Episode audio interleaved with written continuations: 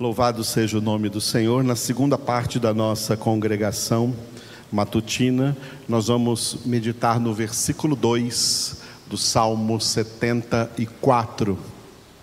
Salmo que começamos ontem. Ontem começamos então Salmo 74 com o versículo 1, hoje o versículo 2 de manhã e o versículo 3, pela graça do Senhor, mais à tarde.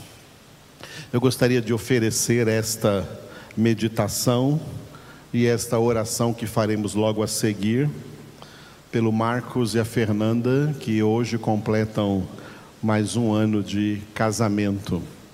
Senhor abençoe o Marcos e a Fernanda em nome de Jesus. Por eles nós estaremos orando, por todos aqui presentes, por todos que estão à distância também, por todos que estão enfermos, para que sejam curados em nome de Cristo Jesus. Glória a Deus. Enquanto nós meditamos, coloque diante do Senhor quais são todas as suas necessidades. Em Filipenses 4,19 está escrito que Ele é poderoso para suprir em Cristo Jesus a cada uma, cada uma das nossas necessidades. Aleluia. Esse Salmo, esse 74, versículo 2, este versículo 2, o, o título é Congregação de Deus. Ou seja, quem são as ovelhas do Senhor? A palavra congregação, ela vem do latim, tá? E no latim ela tem o um significado, dentro dessa palavra congregação, está a palavra rebanho, referindo-se a rebanho de ovelhas, tá? Rebanho de ovelhas. Isso nos reporta ao capítulo 10 de João, onde Jesus declarou: Eu sou o bom pastor, eu conheço as minhas ovelhas, as minhas ovelhas me conhecem a mim, eu lhes dou a vida eterna e ninguém jamais as arrebatará das minhas mãos.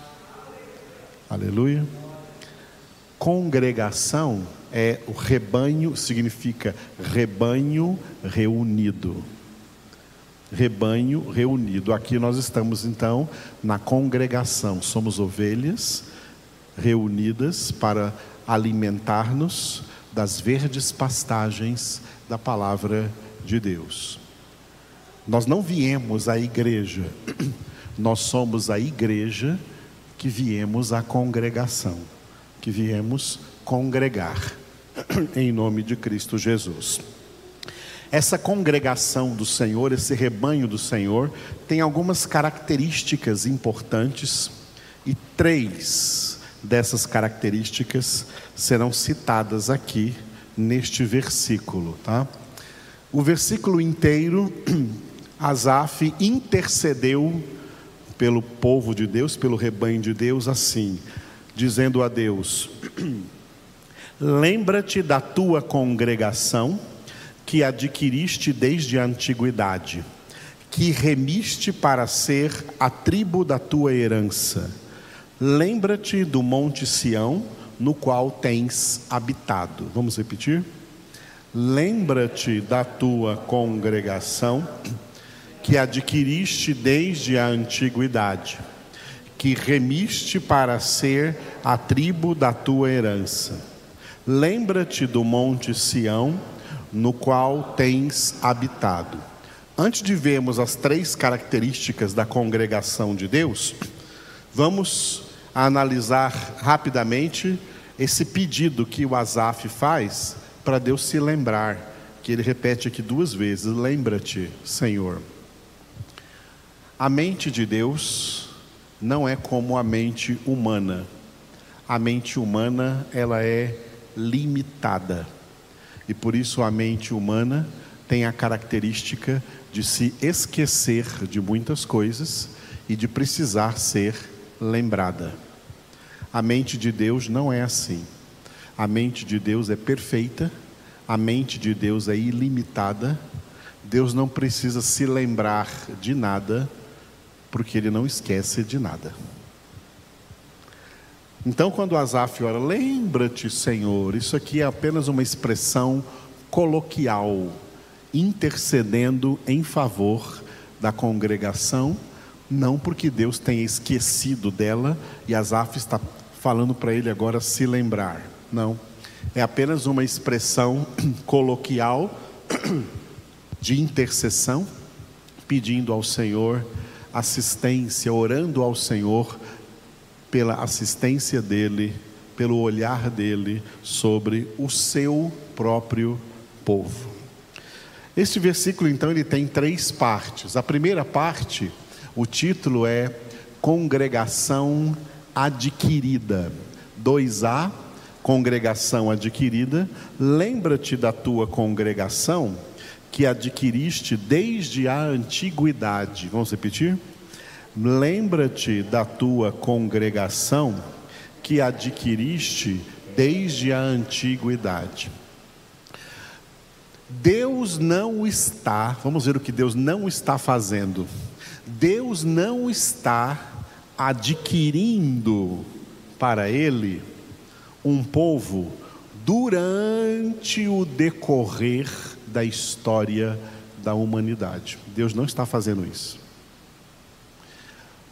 O povo de Deus, o rebanho de Deus, a congregação de Deus, são pessoas que Deus adquiriu desde a antiguidade, e essa antiguidade aqui significa antes da fundação do mundo antes de tudo ser criado, antes da humanidade existir na terra, Deus conheceu todos os homens que viriam a existir, que Ele mesmo chamaria à existência, e dentre eles, Ele escolheu aqueles que Ele quis adquirir como sua posse exclusiva, como sua propriedade exclusiva.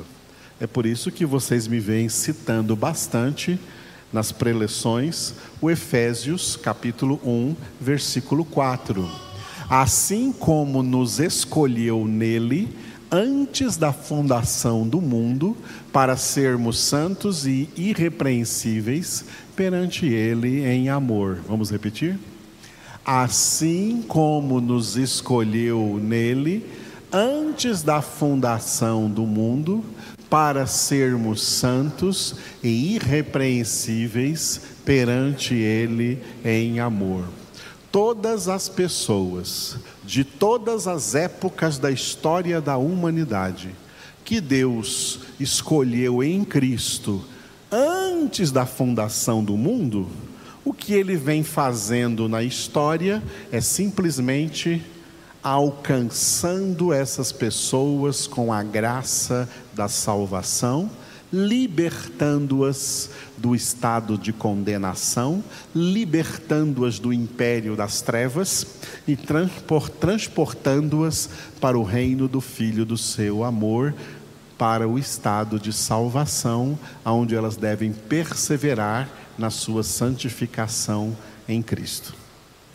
O povo de Deus não é um povo que Deus está adquirindo, é um povo que Deus já adquiriu lá na antiguidade, antes da fundação do mundo. O que ele vem fazendo na história é simplesmente alcançando cada um deles.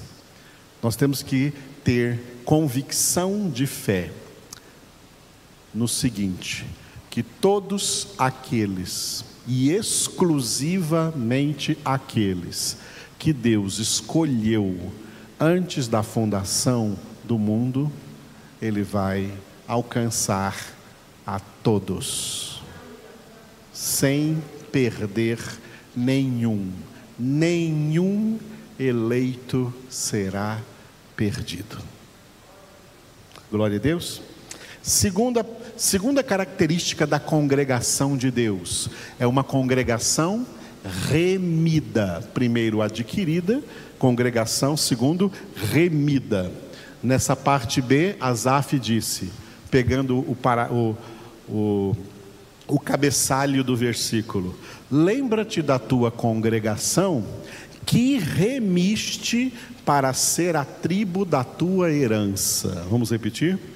Lembra-te da tua congregação que remiste para ser a tribo da tua herança.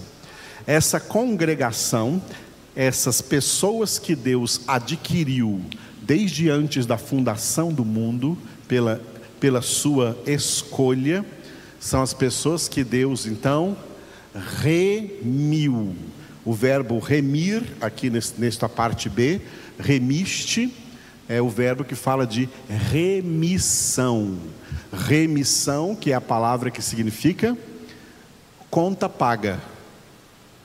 Antigamente, quando você comprava com nota promissória, quando você pagava a nota promissória, aquela nota era remida, porque a conta foi paga.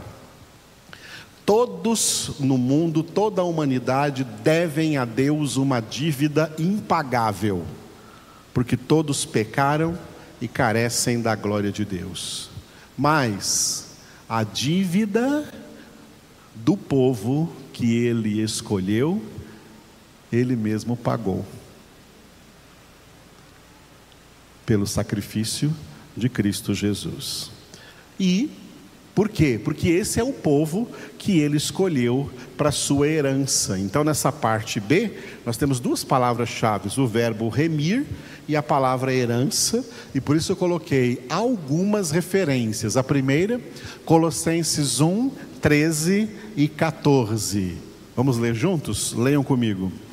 Ele nos libertou do império das trevas e nos transportou para o reino do Filho do seu amor, no qual temos a redenção, a remissão dos pecados. Em Cristo nós temos a remissão dos pecados. Que significa? A dívida que nós tínhamos perante Deus que jamais poderíamos pagar, foi paga em Cristo Jesus. E nós estamos remidos, tá? Remidos. Isso é remissão. Para que que nós somos remidos ou por que fomos remidos? Porque nós somos o povo que Deus escolheu para sua herança, como está no Salmo 33, 12. Vamos ler juntos. Bendita a nação cujo Deus é o Senhor e o povo que ele escolheu para sua herança. Povo que Deus escolheu, dentre toda a humanidade, Deus só escolheu um povo para a sua herança: o povo remido, o povo que recebe a remissão dos pecados, o povo que recebe a salvação em Cristo Jesus, é o povo que Deus vai, que Deus decidiu herdar. Dentre toda a humanidade, eu quero herdar essas pessoas para mim. Isso foi decisão tomada e realizada por Deus antes da fundação do mundo. E eu coloquei outro texto sobre herança, Efésios 1:11. Vamos ler juntos? Nele digo, no qual fomos também feitos herança, predestinados segundo o propósito daquele que faz todas as coisas conforme o conselho da sua vontade. Fomos feitos herança. Que herança? Aquela que nós acabamos de ler no Salmo 33, 12. Somos o povo que Deus escolheu para a sua herança. E que Asaf disse: o povo que remiste para ser a tribo da tua herança essa tribo da herança, esse povo da herança, é aquela, então, que nós vimos no Salmo 33, 12: nação bendita, a nação de Deus, tá? A nação de Deus. Essa nação, cujo Deus é o Senhor, não é o Brasil, não é Israel, não é os Estados Unidos, não é o México, não é o Japão, não é nenhuma nação da terra. Todas as nações da terra estão sendo encaminhadas na história para a sua total destruição. Deus está no meio dessa história gerando uma única nação, a nação que vai morar no céu, a nação que Pedro vai chamar aqui em 1 Pedro 2,9 de nação santa. Vamos ler juntos? Vós, porém, sois raça eleita, sacerdócio real, nação santa, povo de propriedade exclusiva de Deus, a fim de proclamardes as virtudes daquele que vos chamou das trevas para sua maravilhosa luz. Amados, como é bom ter esse esclarecimento da palavra. Alguém pensa que Deus quer, que Deus tem propósito de transformar essas nações da terra, de transformar o Brasil, por exemplo? Isso é uma utopia. Isso nunca vai acontecer, isso não é plano de Deus.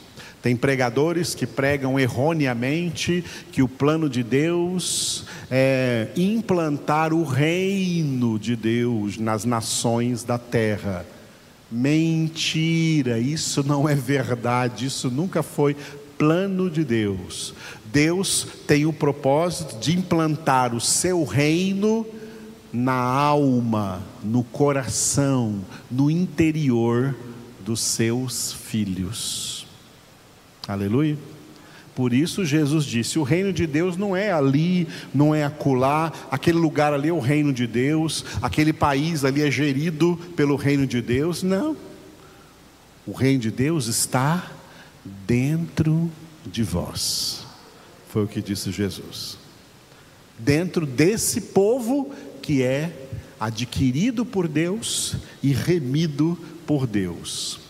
Terceira qualidade aqui, então, característica da congregação de Deus, é uma congregação habitada. Talvez dos três, esse aqui seja o mais forte. Asaf disse assim, pegando o cabeçalho do versículo: Lembra-te da tua congregação, lembra-te do Monte Sião, no qual tens habitado. Vamos repetir? Lembra-te da tua congregação Lembra-te do Monte Sião, no qual tens habitado. Historicamente, ele está falando do Monte Sião, onde foi construída a cidade de Jerusalém, e na cidade de Jerusalém foi construído o Templo de Salomão, onde Asaf, o autor desse salmo, era um dos levitas que ministrava música nesse templo, e para ele ali era o lugar da habitação de Deus. Mas lançando agora sobre este texto a luz do Novo Testamento, a habitação de Deus não é nenhum templo. Nós somos a habitação viva de Deus. A congregação do, de Deus é, é composta pelo povo que se difere completamente de qualquer outra pessoa na face da terra, porque são pessoas nas quais, olha o mistério, Deus habita nelas, e nas outras, Deus não habita, elas são habitações de demônios, e não de Deus, e não do Espírito de Deus. Por isso, sobre habitação, eu coloquei mais um versículo de Efésios, Efésios 2, 22, vamos ler juntos? No qual também vós, juntamente, estáis sendo edificados para habitação de Deus no Espírito. Irmãos, irmãs, nós somos habitação de Deus. Já caiu a sua ficha do que isso significa? O Deus onipotente, habita em nós. A habitação de Deus. É nisso que consiste a salvação e que consiste o fato de sermos a congregação de Deus. Ainda sobre habitação, Hebreus capítulo 3, versículo 6. Vamos ler juntos, se não estamos repetindo agora, vamos ler juntos. Cristo, porém, como filho em sua casa, a qual casa somos nós, se guardarmos firme até ao fim a ousadia e a exultação da esperança. A casa de Deus somos nós. Isso aqui não é casa de Deus, isso aqui é um galpão que, pela graça de Deus, nós podemos construir para nos reunir, mas nós é que somos a casa de Deus. Nós somos a casa. E vamos deixar Jesus mesmo dizer isso em João 14, 23. João 14, 23. Vamos dizer, vamos juntos? Respondeu Jesus: Se alguém me ama, guardará a minha palavra, e meu Pai o amará, e viremos para ele e faremos nele morada. Aleluia. Deus, Pai, Jesus e o Espírito Santo vem fazer em nós morada. Por isso que esse tema agora, o terceiro aqui do versículo, congregação habitada, habitada por Deus, pessoas habitadas por Deus, pessoas transformadas em habitação de Deus, será prolongado aqui agora na terceira parte da nossa congregação, na meditação do Atos. Vamos voltar nesse tema. Agora fique de pé de novo e, como habitação de Deus, erga louvores ao Senhor. Senhor, nós só temos que te louvar, que te glorificar, que te agradecer, que exaltar o teu glorioso nome por tão grande obra que o Senhor realizou em nossas vidas, porque nos escolheste antes da fundação do mundo para sermos tua habitação, para nunca mais sermos habitação de demônios, habitação de abominações, abomina, habitação de pecados, mas ser habitação do teu espírito, da tua graça, da tua misericórdia, da tua vida com abundância com a qual o Senhor vem nos preencher em Cristo Jesus. Enche-nos com o teu Espírito Santo, enche-nos com a tua presença presença de dentro de nós, habitando em nós, possa transbordar, Senhor, de nossas vidas. Como Davi disse no Salmo 23: Meu cálice transborda. Leva-nos, Senhor, a transbordar da tua presença, da tua alegria, da tua graça, da tua santidade, do teu amor. Aleluia.